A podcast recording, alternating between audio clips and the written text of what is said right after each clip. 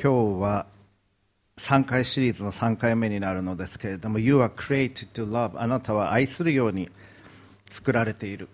そして神を愛し人を愛するように私たちは作られています。そして先週はあなたは使えるように作られている。サーバントリーダーになっていくように使えることの素晴らしさについての話をしてまいりました。そして今日は You are created to grow あなたは成長するように成熟するように作られている。赤ちゃんが生まれた時におめでとうって言います。そしてみんな喜びます。嬉しい時です。お母さんよく頑張られた。赤ちゃんもよく頑張った、まあ、お父さんもお母さんじゃないほどお母さんほどじゃないかもしれませんけども頑張って支えてこられたことと思います。そして赤ちゃんはミルクを飲んで少しずつ大きくなっていきます。成長していきます。体が大きくなるだけではなくて知的にもさまざまなことを学んでいきます。心も育っていくように期待されています。ずっとベイビーのままでいてほしいとは、まあ、そういう気持ちもお母さん的にはあるかもしれませんけれどもやっぱり育っていってほしいわけです。精神的にも育っていき成熟していき優しい人になっていく勇気のある人になっていく思いやりを持つ人になっていってほしいと願います。そして自分のことだけでなく他の人のことも考えるようになってほしい。時には我慢をするように。そして人格にも深みが出てきてそういう人になっていってほしいと願います。神はあなたが成熟していかれるように成長していかれるように期待をしておられます。あなたが生まれてきただけではなく成熟していくように。そしてまた神を信じるその信頼にも信仰においても成熟していくように願われています。今日の聖書箇所は新約聖書ヘブル人への手紙の6章の1節です。プロジェクターに出ますのでご参照ください。お読みします。ヘブル書6章1節。ですから私たちはキリストについての諸法の教えを後にして成熟を目指して進もうではありませんか。以上です。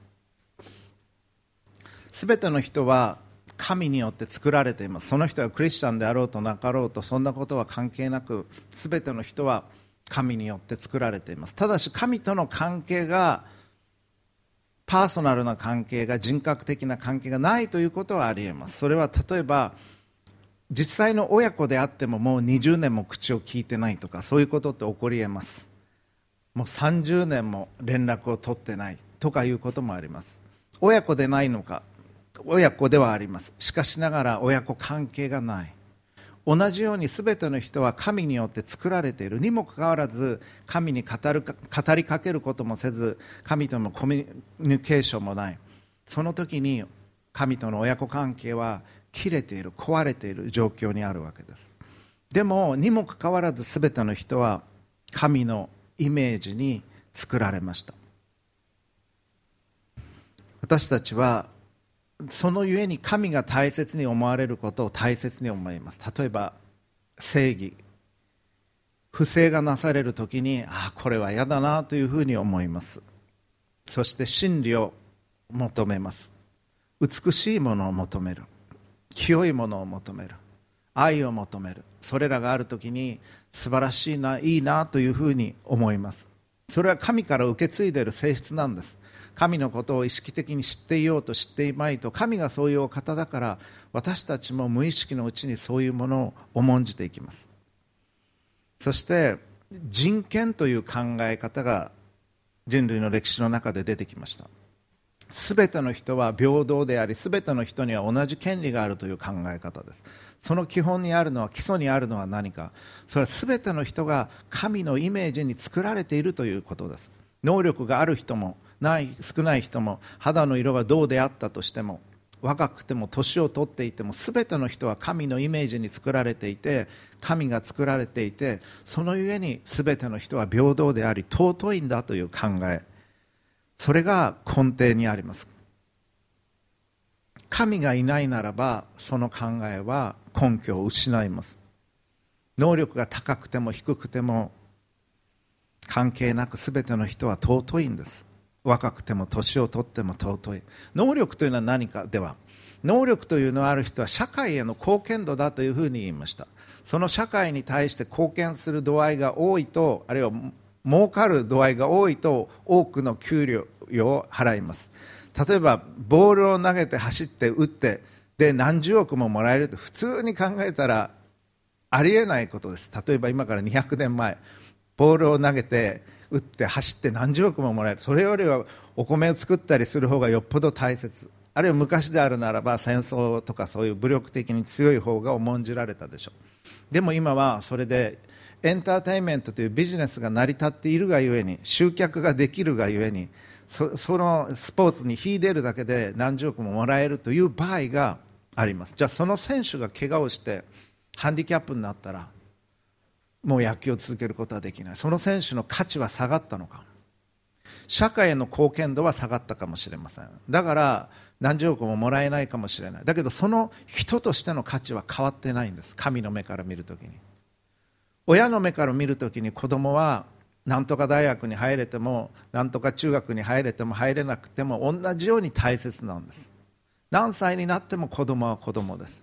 もちろん儲けてくれたらそれに越したことはないと思いますけどそうでなくても親にとっては大切な子供です。同じように皆さんがたくさんの給与をもらっていようといまいと神の目から見たら同じように大切な特別な存在なんです。一人一人が。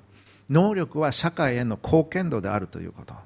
それによって人の価値が変わるのではないということです。全ての人は神によって愛されています。神によって作られた。そして神を愛し隣人を愛するように作られているんです。全ての人はお互いに使い合うように自分に与えられているものを用いてそのように作られているんです。神によって。そのように期待されているんです。私たちが自分の持てるものを用いて神を愛し隣人を愛していく時に神は喜ばれます。自分の子供たちがお互いに協力し合って使い合って助け合っているのを見ると親は嬉しいと思います。孫たちが使い合ってお互いに仲良くしているのを見るとおじいちゃんおばあちゃん嬉しいと思います。同じように神は私たちが多く持てるものが多く持たない人と分かち合い能力の高い人がそうでない人を支え合い困っている人を余力のある人が助けていく時に喜ばれるんです。神が願っておられること。それは私たちが神を愛し隣人を愛すること。私たちが自分を愛するように隣人を愛すること。そして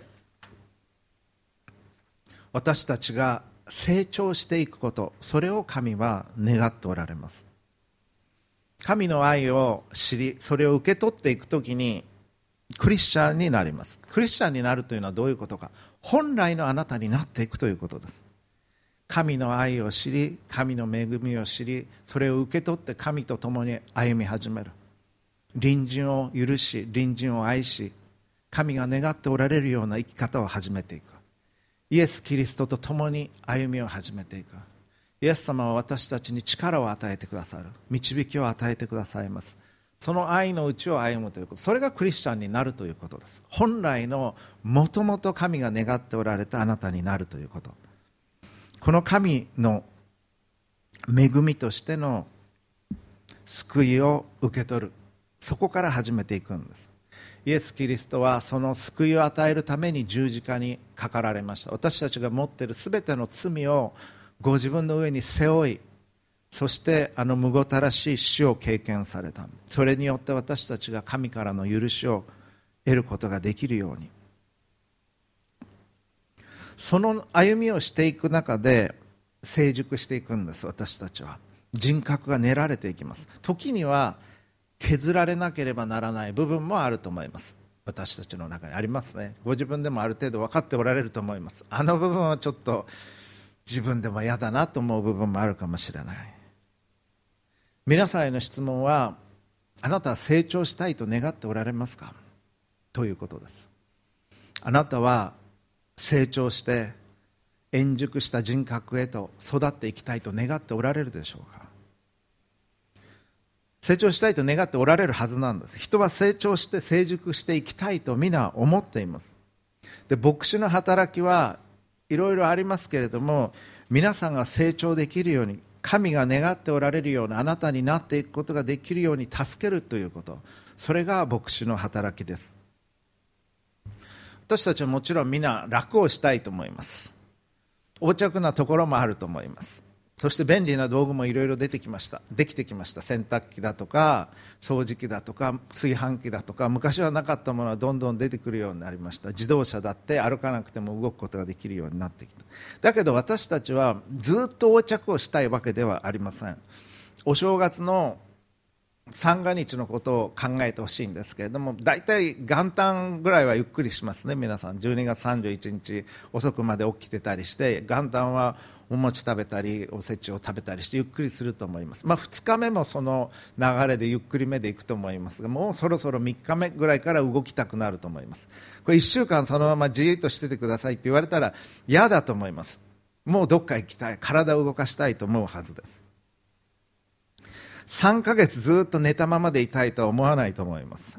自由時間があったら本当に自由になる時間があったら習い事をしたい。お茶を習いたい。あるいは楽器を習いたい。テニスを習いたい。ゴルフを習いたい。教養を身につけたい。絵を学びたい。写真の撮り方あるいは加工の仕方を学びたい。そう思われるんじゃないでしょうか。あるいは筋トレをしたいと思う人もいるかもしれません。水泳をしたいと思う人もいるかもしれないシックスパックになりたいと思う人だっているでしょう。でもそのためにはトレーニングが必要です。でもそのためだったらちょっとやってみようかなというふうに思う。あるいは旅行に行きたい。行ったことがないところに行ってみたい。見聞を広めたい。本を読みたい。人から喜ばれることをしたい。人は皆良くなりたいと思ってるんです。今よりももっと良い自分になりたいと思っています。これは私たちが持っている性質なんです。そして教育というのは人を良くしようとするあらゆる試みというふうに定義した先生がおられました。私の先生ですけどその先生正しいと思います。教育というのは人を良くしようとするあらゆる試み。ただ単に数学ができるようになるということだけじゃない。ただ単にコンピューターが使えるようにあるいはプログラミングができるようにではない。ただ単に楽器が弾けるようにではない。いい音楽がけるようにいいミュージシャンになれるようにいい学者になれるようにいい人になれるように良くなりたいんです私たちは。現状のままじゃなくてもっと良くなりたいと思ってるんですみんな。で自分の子供にはいい子になってほしいんです。何かができるだけじゃなくて本当にいい子になってほしい。そして与えられている能力を伸ばしていってほしいというふうに思っている。そして良い人格になっていってほしいと思っているはずです。神はあなたが持っている能力を伸ばしていかれることを喜ばれます。しかしどのような大きな仕事をすることよりもどれだけ稼ぐかよりもあなたがどういう人格になっていくかどういう人になっていくかを大切に思っておられるんです。成熟したらどういうふうになっていくのか。次のプロジェクター出してくださいますか？新約聖書にガラテヤ書というのがあります。そこにこういうふうに書かれています。御霊の実これ聖霊父なる神神です。子なる神イエス・キリスト。そして聖霊なる神。この三者が異なるパーソナリティを持ちながら本質において一つであるというのを三位一体というんですが神を信じるときに聖霊が私たちのうちに働かれます。そして聖霊が共にいてくださるときに時がなると実がなっていくんですけどもその実はどういうものかというとここに記されている。御霊の実は愛喜び平安寛容親切善意誠実柔和自制。これらの実を結ぶようになるっていうんです。それが成熟していくということなんです。あなたがさらに愛の人になっていく。喜びの人になっていく。平安をいつも持っている。そして寛容で親切で誠実で柔和で自制のある人になっていく。あなたはそういう人になっていきたいと思っておられるはずなんです。神がそのようにあなたを作られそのように育っていってほしいと思っておられるから。そしてそれは可能なんです。精霊が神ご自身である精霊これね自分の力でもっと寛容になろうと思ってるもっと愛そうと思ってもある程度はいきます。でも持たないんです。力尽きてしまう。そうそうではなくこの愛であり寛容である平安ご自身が神ご自身が我々の内側に入っていき内側から変えてくださるときにすぐにはなりませんよ。時間かかります。実ですから。春に植えて秋に実はなるわけですから。だから時間はかかります。でもそれが少しずつ少しずつ実になっていくようになるんです。それがあなたが成熟していくということ。能力を身につけるのであるならば専門学校に行ったりあるいは学校に行ったりカルチャーセンターに行ったりジムに行ったり。でも人格的に成熟するということは教会で学ぶんです。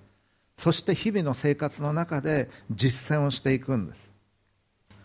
最も父なる神を愛し人を愛する生き方をされた方は誰か。イエス様です。イエス様ご自分に対して行われた悪を許し善をもって悪に打ち勝たれ人々を最後の最後まで許されました。自分を十字架につける者のためにも祈られました。許しを語られました。善をもって悪に打ち勝たれた。イエス・キリストから学んでいくんです。それがキリストの弟子となっていくということ。これがイエス様を見ながら歩んでいくということが大切なんです。ゴールをいつも見ているということは実はすごく大切なんです。私はずっと前にあの自動二輪の免許を取ったことがあります。もう乗ることはないんですけれどもなんかみんな取ってたから自動車の免許と一緒に自動二輪もなんか取った方がいいのかなと思って取りました。で一本橋という種目があります。一本橋と細い道をあのローギアのハンクラッチでゆっくり行きない落ちないように行くという種目なんですけれどもそこ結構難しくて何回も落ちていました。ふるさとの岡山で取ったんですけれどもその時に教官が教えてくれたのはそのあの橋を見ないで橋のずっと先にあの山を見ながら行ってみてくださいって言うんです。山があるんですね岡山ですから岡山っていうぐらいですから。あのそのそこを見ながらゆっくり行くと落ちないんです意外と。あそういうもんかと思いました。ずっと先にあるものをそれこそ北極星を見るようにしてずっと先にあるものを見ながら歩むとぶれなくなっていく。だ先にあるイエス・キリストというお方を見ながら歩んでいく時にあなたはぶれなくなっていくんです。イエス様のようになる。イエス様が歩まれたように人生を歩む。いつもイエス・キリストのことを覚えている。それが教会の生き方それがクリスチャンの生き方それがイエス・キリストのようになりたいなと思う人の生き方です。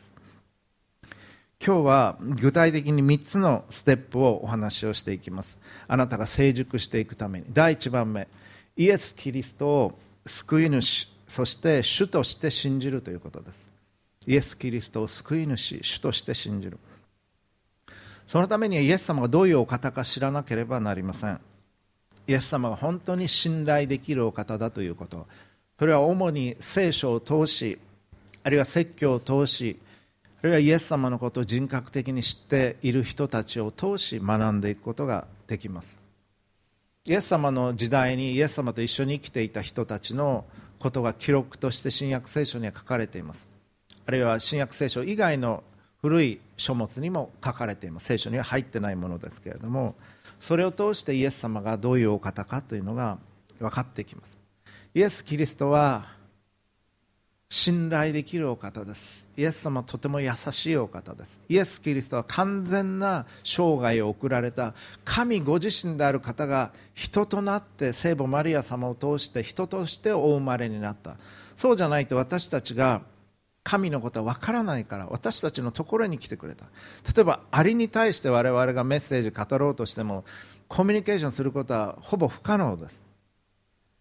アリになるしかない。同じように神は人になってくださって人として来られた。そして私たちに神がどういうお方なのかどれほど愛に満ちたお方なのかどれほど救おうとしておられるのかというのを教えてくださったんです。イエス様は神であるにもかかわらずその栄光を捨てて人として来られた子なる神。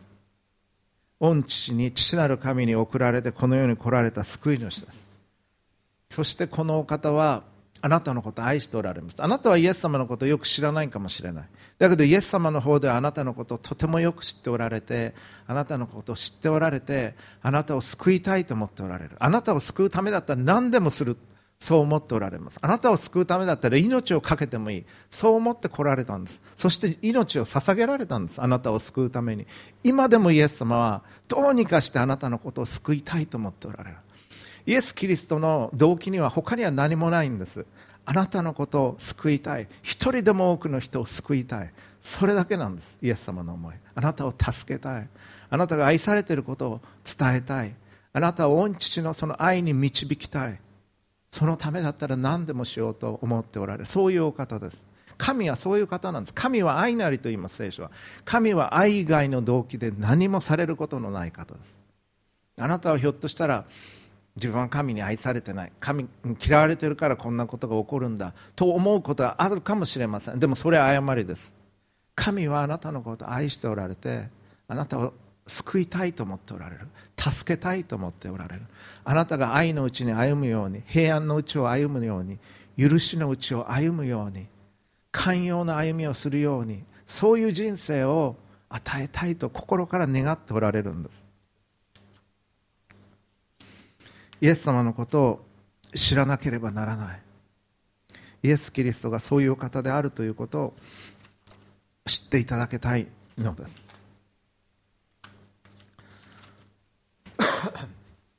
そしてあもしそんなんだったらそんな素晴らしいんだともうちょっと自分が聖書とか読んでお祈りして立派になったら信じようと思う人はいらっしゃるんですけどそうじゃないんです。もうちょっと立派になったらもうちょっと勉強したらあと3年ぐらい修行したら信じようって。そうじゃない。イエス・キリストを信頼するところから始めるんです。そうしたらあなたが変わってくるんです。そうしたらあなたが成熟してくるんです。そうしたらあなたの修行が進んでくるんです。でも失敗はします。この世に生きている限り失敗は繰り返します。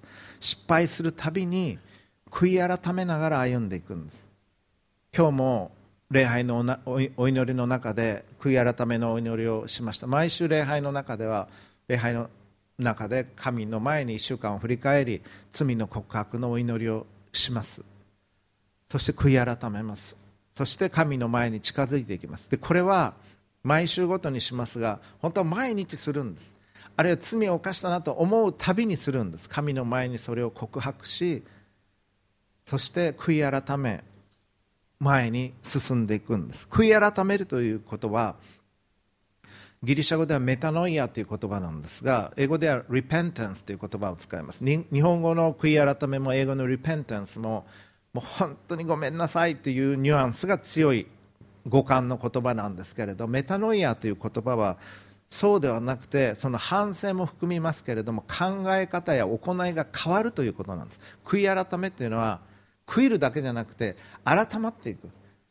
確かに自分はここで失敗したしこれは間違っていたと思ったら同じ失敗をしないように考えが変わり生き方が変わっていくということ。それが本当の悔い改めということです。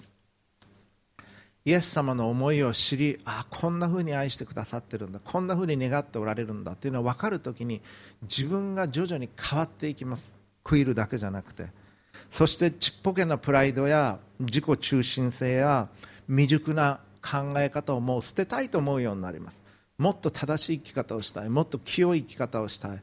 もっと愛する生き方をしたい。愛のうちを神の愛のうちを歩みたい。神の光のうちを歩みたいというふうに変えられてくるんです。そしてイエス様だったらどうされるだろうか。イエス様何願っておられるだろうか。という生き方に変わってくるんです。そしてそれは象徴的に言うとイエス・キリストにつながるような生き方です。イエス様ある時こういう例えを使い使われました。実を結ぶために必要なこと。それは枝が枝が枝から実がなっていきますけれどもブドウなんかもそうですけど枝は木につながってなければならない。枝だけでは実を結べない。だから木につながるように私につながりなさいと言われたんです。枝と木は、ま、別々のものと言ってもいい。だけどもつながっています。一体になっている。だから養分が木から来ます。で老廃物があれば枝から出ていくでしょう。そのように罪もイエス様につながって清めてもらう。そして清さも力もイエス・キリストから受け取っていく。そういう生き方になるときにあなたは神の清さを神の光を神の愛を受け取るようになっていくんです。それがイエス・キリストを救い主として主として信じるということです。第2番目に必要なこと。それは良い習慣を身につけるということです。習慣が人格を作ります。毎日一つずつもしあなたが今日から嘘ついていったら1年後は今日よりも嘘つきになってます。残念なことに。もしあなたが毎週礼拝に来るならば1年後に今日よりも敬虔な人になっています。祈る人になっている。礼拝する人になっています。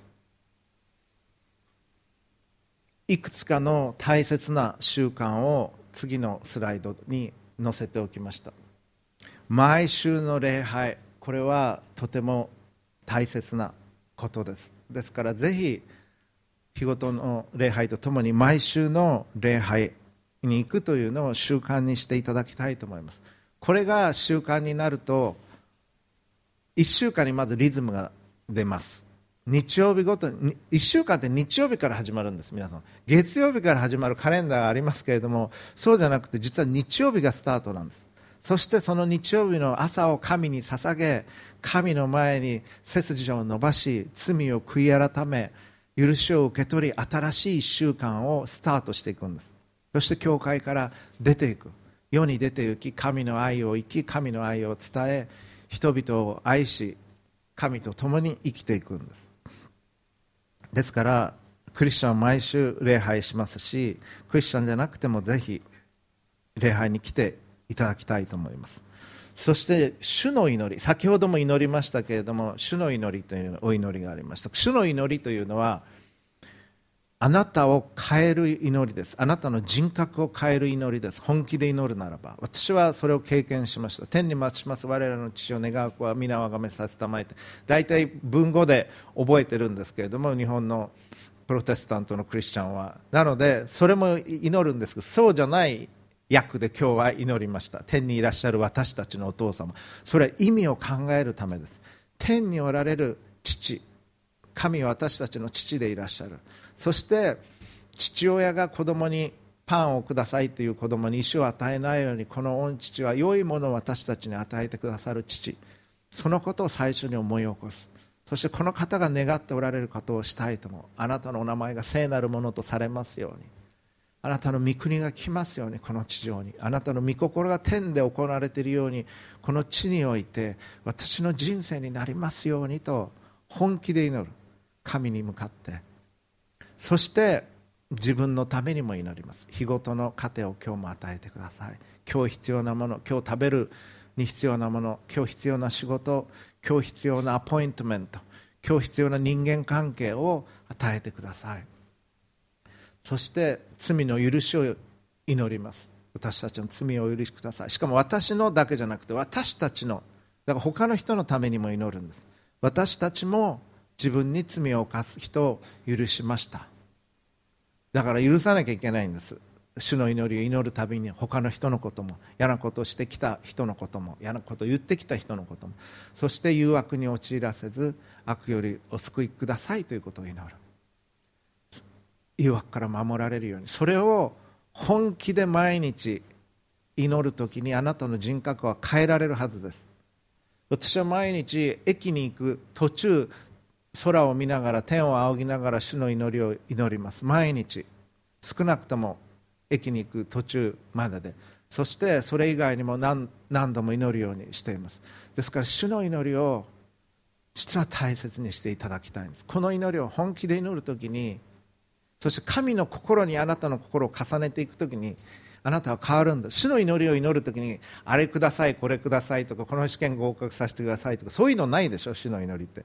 そうじゃなくて神の思いがなるようにまず祈るんだ。そして最低限の自分の必要を祈り罪の許しを祈り誘惑からの守りを祈る。それ以外のことももちろん祈っていいんですけどなんとか合格させてくださいとかあれくださいもいいんですけどまず主の祈りを祈るんです。それがあなたを成長させていきます。成熟させていきます。そしてもちろん聖書聖書を読むということ。イスラエルの王は王になるときに聖書を読まなければならないと記されています。ちょっと聞いていてください。旧約聖書新明記17章18節。彼がその王国の王座につくようになったならレビ人の祭司たちの前のものから自分のためにこの見教えを書き写して自分の手元に置き一生の間これを読まなければならない。それは彼の神主を恐れこの見教えのすべての言葉とこれらの掟とを守り行うことを学ぶためである。王になったならば聖書の言葉を書き写して手元に置きすなわちいつでもレファレンスとして見られるようにし一生の間これを読まなきゃいけないというふうに言われていた。聖書を読むということはすごく大切なこと基本的な事柄です。我々は自分が時間を使うものから影響を受けます。自分が一緒にいる人から影響を受けていきます。もし皆さんが3分聖書を読み3時間テレビを見たならばどっちから影響を受けると思いますか？そ3時間のテレビの方ですね。確実に。どういう影響を受けるだろうかテレビから。あんまり成長はできないと思います。実際に。もちろんいい番組もあるけれども私はテレビは実はほとんど見ません。テレビは録画をするようにしておいて自分が見たいと思うものそれを時間がある時に見るようにしています。取っておいたけど時間がなくても消そうという場合もあります。そうすると一番のタイムセービングになります。見,、見たかったけど見ないで済むようになるわけですから。あるいはネットがこれの代わりになっているということもあるかもしれません。この聖書の箇所が意味することはどういうことだろうかと問うんです。そして思い巡らすということ。すぐに答えが分からなくてもそういう言葉をたくさん持っておく。そして好きな聖書の言葉を覚えていく。喜ぶ人と共に喜び悲しむ人と共に悲しみなさい。善をもって悪に打ち勝ちなさい。これらの言葉美しい言葉。授業でも読むことがあります。それらの言葉。ロマ書ですけれども学生たちに授業レポート書いてもらうとそういう今日のすごく言葉が聖書の言葉が胸に響きました。喜ぶ者と喜び悲しむ者と共に悲しむっていうのは難しいです。でもそんな人になりたいですって書いてくる学生たちもいます。まだ洗礼を受けてないキリスト教のことを学び始めた子たちだってそうなんです。ですからどうか聖書の好きな言葉を書いてちっちゃなカードとかに書いてあるいは手帳に書いて冷蔵庫に貼るとか持ち歩くようにしてはいかがでしょうか。そして読むだけじゃなくてそれを実践することも必要です。聖書を読み祈るだけじゃなくてそれを実践しようと思う。聖書研究会って日本の教会が好きなんです。日本の教会は典型的にお年寄りが多くて若い人がいなくて聖書研究会がすごく多い教会。そして説教が難しい教会。それが日本の教会の一つの典型だと思いますけど聖書研究会に行っても知識は増えますけれども成長してないことってのはよくあるんです。頭でっかちになって、えー、しかし実践しない。例えて言うならばダイエットについての DVD を借りてきてポテトチップスを食べながらカウチで見てああそうかこういうことかでもああよく分かった。って言ってアイスクリーム食べに行く。ということですね。そうなるとそれ実行してませんからダイエットの効果がない。分かっただけじゃだめなんです。実際に移さなければならない。イエス様はこう言われる。あそうか。じゃあこうしたらいいのか。実際にどうしたらいいんだろうか。臨時を愛すじゃ今日お母さんに優しい言葉を語ってみよう。お母さんに晩ご飯作ってあげよう。お花買ってあげてみようかな。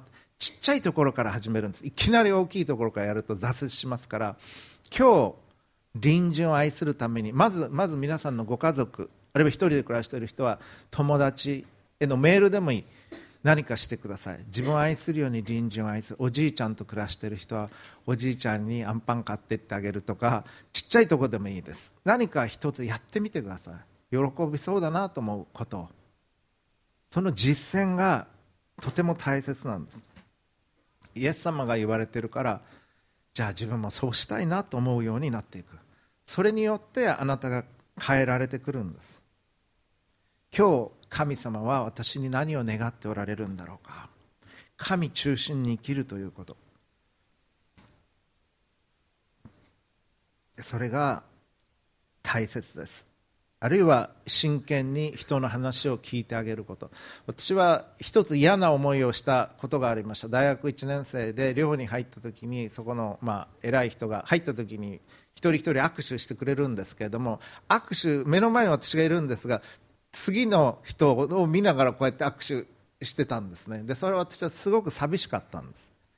であそういうことはしたくないなというふうに思いました。悪気はなかったんだと思うんですけど目の前にいる人に集中するということ。握手するときは目の前にいる人に集中し話をするときはその人の顔を見ながらできるだけ話をしようと心がけています。唯一の唯一の例外は授業が始まる直前に学生が先生ちょっといいですか？って研究室に入ってきてもうあの本当にプリントアウトしなきゃいけないギリギリの時にごめんね話聞いてるから続けてっていうことはありますけれどもあの後にしてくださいというよりはいいよ。ちょっと急ぎながらだけどとは言いますけどそれ以外の時は相手の顔を見ながら話を聞くようにしています。目の前にいる人を大切にするということ。それをそれはとても大切なことです。そして人との人に仕えるということ人との交わりの中で生きるということは大切イエス様は人に仕えるために来たというふうに言われました。神であるお方が栄光を捨てて人に仕えるために来られたんです。だから私たちも人に仕える生き方をしていく。それがクリスチャンの神を愛する人の神に習いたいと思う人の生き方です。そして 今日は献授式がありますので子どもたちへの信仰継承ということを申し上げておきたいと思います。これは日本の教会の弱点です。なぜ日本の教会に若い人がいないのか。大きな私の友人が牧師をしている大きな教団の大きな教会の人ですけれども教会の役員の人たちが軒並み信仰継承に失敗している。自分たちの子供がクリスチャンとして歩んでいない。という話をよく聞きます。自分の子供で失敗したからだから他のちっちゃな子供で、えー、にあの成功して、え、仕えていきたい信仰継承ししていきたいなどと言われることさえあるわけです。信仰継承っていうのは実は容易なことではないと思います。で本人の自由自主性に任せていては身につかないことがあります。もし信仰を継承していこうと思うなら子供のうちからちっちゃいうちから指導していかなければなりません。自然には身につかないと私は思います。日本の教会は特に第二次世界大戦の後子供、まあ、自由ということを社会全体が重んじましたから子供の自主性をすごく重んじました。そして日曜学校を大切にしてきませんでした。私の2世代ぐらい上の先生方から話を聞くと子供を日曜学校に行かせず日曜日に塾に行かせるようにしてきたというふうに言います。そして青年が青年が教会にいなくなった。で彼らが大きくなって壮年も教会からいなくなった。そして今や老人しかいない教会になっている。礼拝は行くもんなんだということが刷り込まれる必要がある。心に深く入っていく必要がある。子供というのは親が本当に信じているものっていうのを見てます。子供は愚かではない。子供は騙せないです。外でかっこいいこと言っても偉そうな説教をしても家でそういう生き方してなかったら子供は見破ります。礼拝に行くということこれはニゴシエーションが可能なことなんじゃないんだということを分からせる必要があります。例えて言うならば私には娘が1人いますが英語日本に帰ってきた5歳で日本に帰ってきましたイギリスから。そしてその時は日本語は分かってたけど日本語は話せなかったんです。これも悲しいことでした。我々夫婦はえ日本語は家で話してたんだけど帰ってきた時には日本語は話さなくて自分は English girl だというふうに思ってました。どういうわけか。そしてででも日本の普通の学校に入れました。で英語は勉強したかったらすればいいししたかなかったらしなくてもいいとは私は考えませんでした。すぐに日本語が目にメインになっていくとかいうことはもう目に見えていました。日曜日と水曜日は英語の日にしたんです。だから私と話す時は絶対に英語じゃなきゃいけない。日本語を話したら10円罰金というふうにしました。そして私がわざと負けるようにした。だからお小遣いがたまるようにしてあげました。でそのうち水曜日はおろそかになっていったんですけれどもずっと日曜日だけは英語の日になっていました。そして1000円とか言いながら私が日本語を話すたびに10円請求してきました。そしてそれを楽しみにしていった。楽しく励ましました。で家の外で英語で話すのはあの街とかそれ恥ずかしいって言ってすっごく嫌がったんです。もう怒ってもうやめてとか言ったんですけどそれでもやめなかった。それ英語が必要だと分かってたからです。で中学1年で外国に初めて連れて行きました旅行に。でその時にすごく感謝してました。ありがとうねって言ってました。今も言ってます。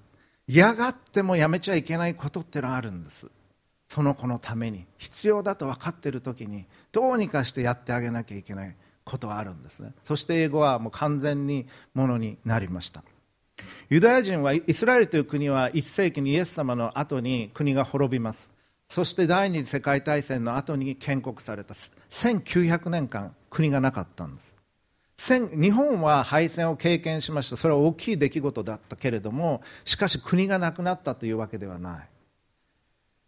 日本人って意外にアイデンティティを失いやすいです。外国行ってみてると。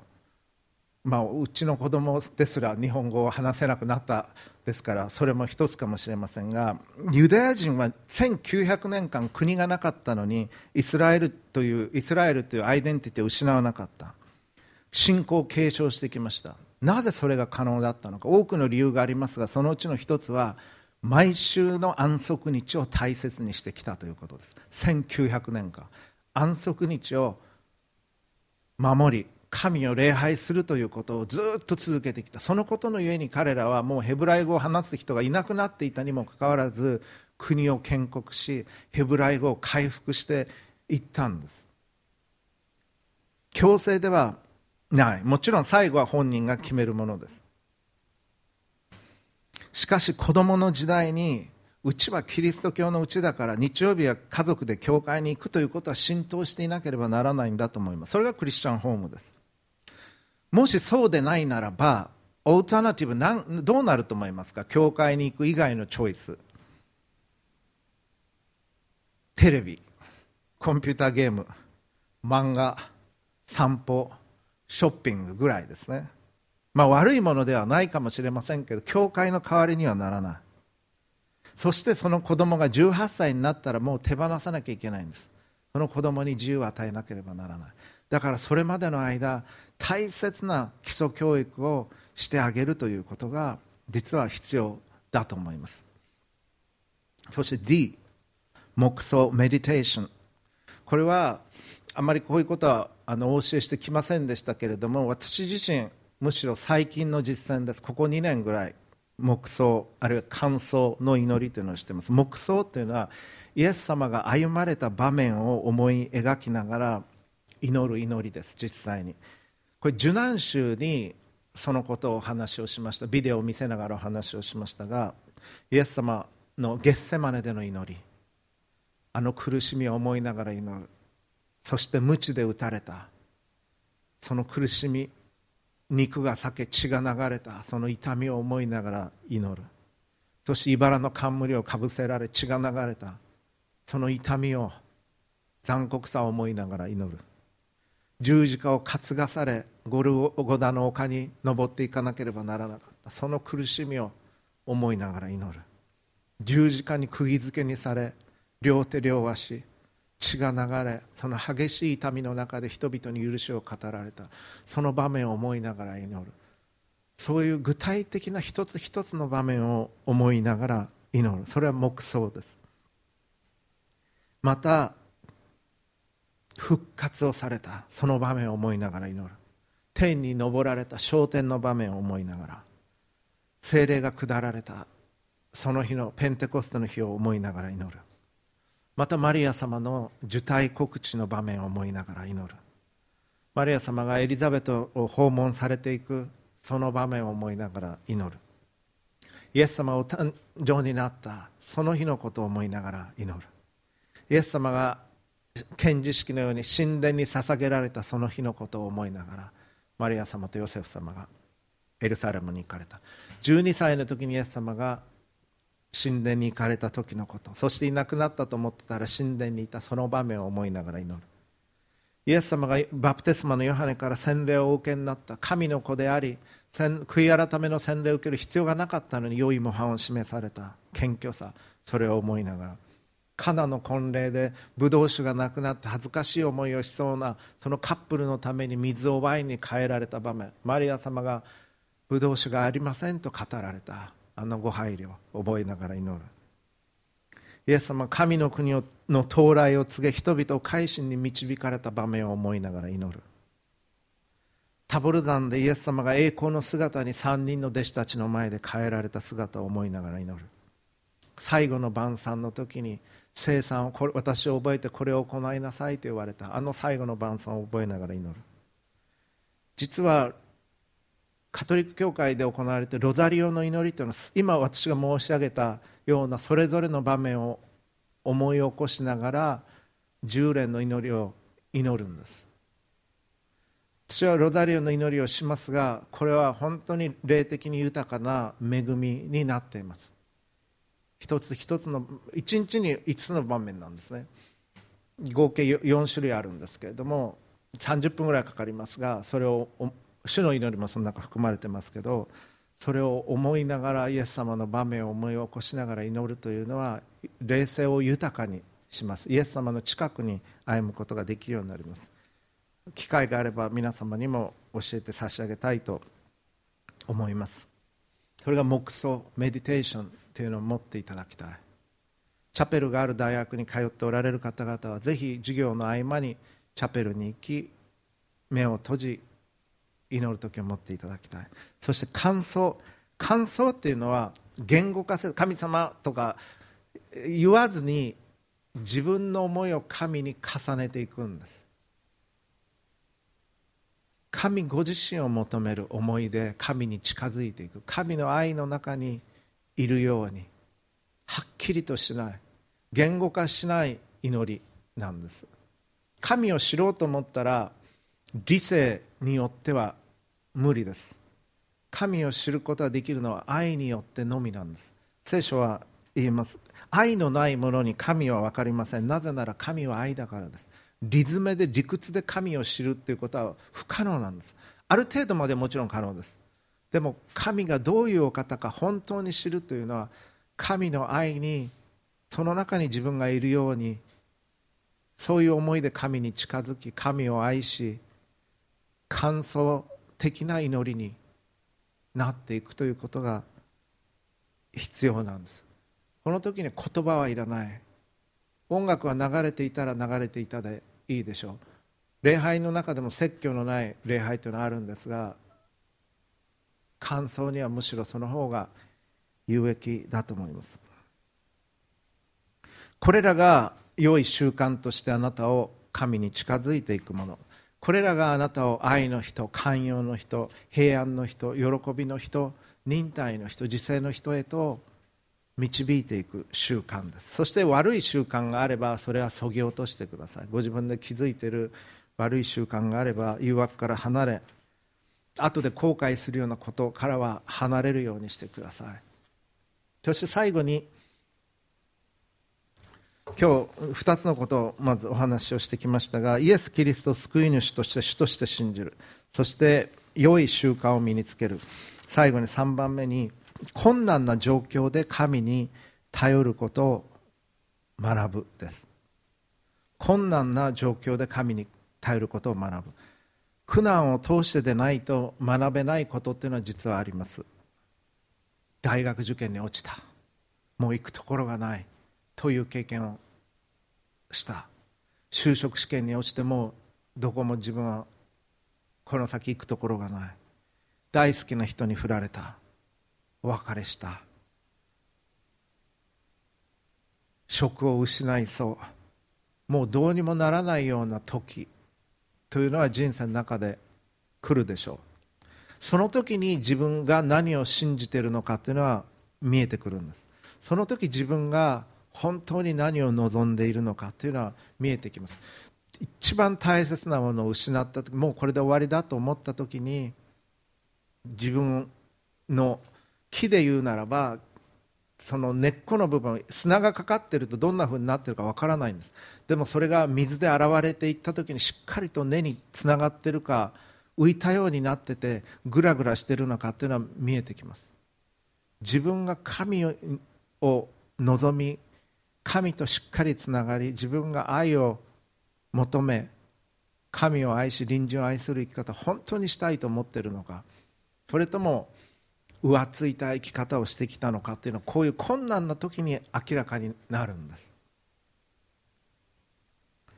自分が本当に何を望んでいるのか神に従うことがこのような状況でも神が道を開かれると信じ御心が何であってもそれに従うと思うのかあるいは自分のやりたいことをやりたいのか。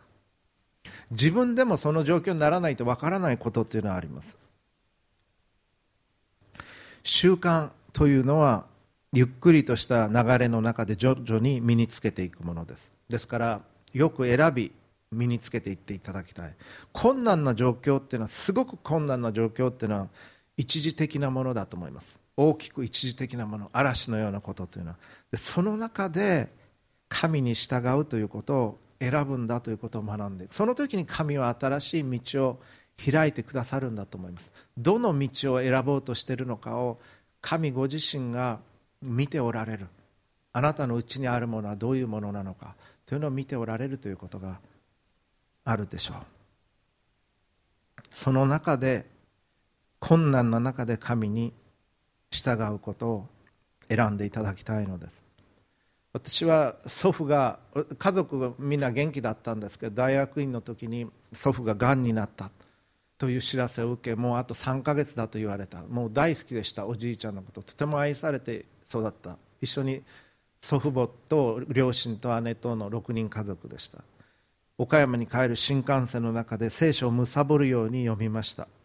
そして新約聖書最初から読んでてヨハネによる福音書11章に来た時にラザロの箇所ですけどもイエス様がもうすでに死んで何日も経っていたラザロにそしてその家族にもしあなたが信じるならあなたは神の栄光を見ると私は言ったではありませんか？という箇所があるんですそれが本当に胸に響きましたもしあなたが信じるならあなたは神の栄光を見る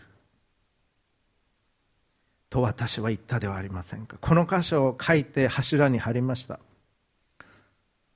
あの出来事がなかったらあんな祈りはしなかったと思うような祈りをその時からしていきました。そして事実あの出来事を通しうちはみんなクリスチャンになったんです。祖父が私だけだと思ってた。だけど祖父が亡くなる直前にクリスチャンになって祖母はキリスト教に随分反対してましたけどおじいちゃんが信じたんなら私も信じると祖母も信じ母は高校時代高校大学とカトリックの大学に行っててシスターになりたかったって後で教えてくれました。くれました。だから洗礼を受けたかった。でも父親におじいちゃんに長女だからうちは天台宗なのであの収支を変えちゃいけないから跡継ぎだからっていうんで洗礼を受けさせてもらえなかった。でもお父さんがお母さんが洗礼を受けるんだったら私も洗礼を受けて母も洗礼を受けることになり姉はカトリックの大学に行って南山に行っていつの間にかカトリックの洗礼を受けており父親は後で亡くなる前に教えてくれるんですが高校時代に洗礼を受けた受けてたってそういうことでクリスチャンホームになっていったんです。もしあなたが信じるならあなたは神の栄光を見る。それで終わりだと思いませんが少なくともそういう経験を神は与えてくださった。というところがあります。私自身それを経験してきた。神を愛する人々すなわち神のご計画に従って召された人々のためには神が全てのことを働かせて益としてくださることを私たちは知っています。失敗もあなたの失敗も悪い出来事がんになるというのは悪い出来事です。交通事故も悪い出来事。流産も悪い出来事。仕事を失うのも試験に落ちるのも悪い出来事です。でも失敗も悪い出来事も神は益と変えてくださるそこから良いものをあなたに与えてくださる。もしあなたが神に信頼し神と共に歩むならその時に私の思いではなく神様あなたの思いがなりますようにと祈るんです。そして神があなたの人生に用意しておられることを探っていくんです。その痛みを困難を通じて。単なる心の平安自分がやりたいことこれできたらいいなではない。自分のちっぽけな痛みや野望が問題なんじゃなくて神があなたを通し何をしようとしておられるのか。そこを考えるようにしていただきたいんです。あなたの人生の中心は実はあなたではありません。あなたは自分で選んで生まれてきてない。気が付いたら生まれてきてたはずです。大学に行く時は願書出してここに行きたいと思って試験を受けて入ってきたと思います。でも生まれてきた時はそうじゃなかった。気が付いたら生まれてきてたんです。あなたの選びではなかった。命は与えられたんですあなたに。能力も与えられた。いろんなチャンスも与えられた。あなたの人生の中心は実はあなたじゃないんです。昔の人は地球が中心で太陽は月が回ってると思っていた。でもそうじゃなくて太陽が中心で地球や月はその周りを回ってたことに後で気づきます。同じようにあなたの人生の中心はあなたじゃない。神があなたに命を与えられた。目的を持って。神があなたを愛しておられるんです。大切な存在として。そして良いものを与えようとしておられる。だからこの方にフォーカスを当てら当てるんです。あなたの人生はあなたがハッピーに生きるためだけのものじゃない。それもあっていい。だけどあなたが持てるものを持ち神を愛し隣人を愛し最も美しいあなたになるように神は願っておられるんです。私のこの人生を通しいかに人々に神に仕えることができるだろうかと考えてください。この困難を通し私を作り変えてくださいと祈ってください。そういう人を神は用いられます。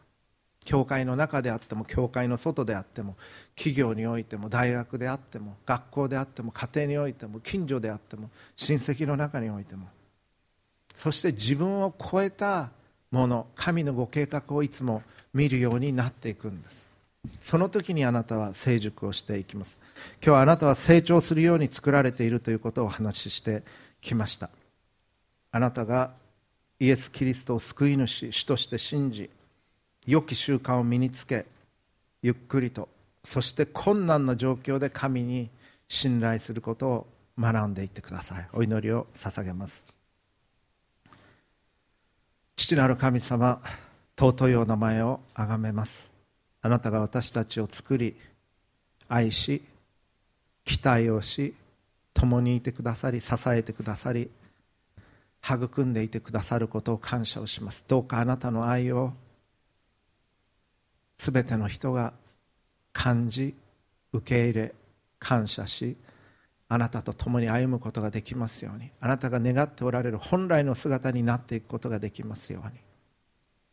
そしてあなたの子供たちが皆あなたをお愛しし互いを愛し互いに使い合う生き方をすることができますように。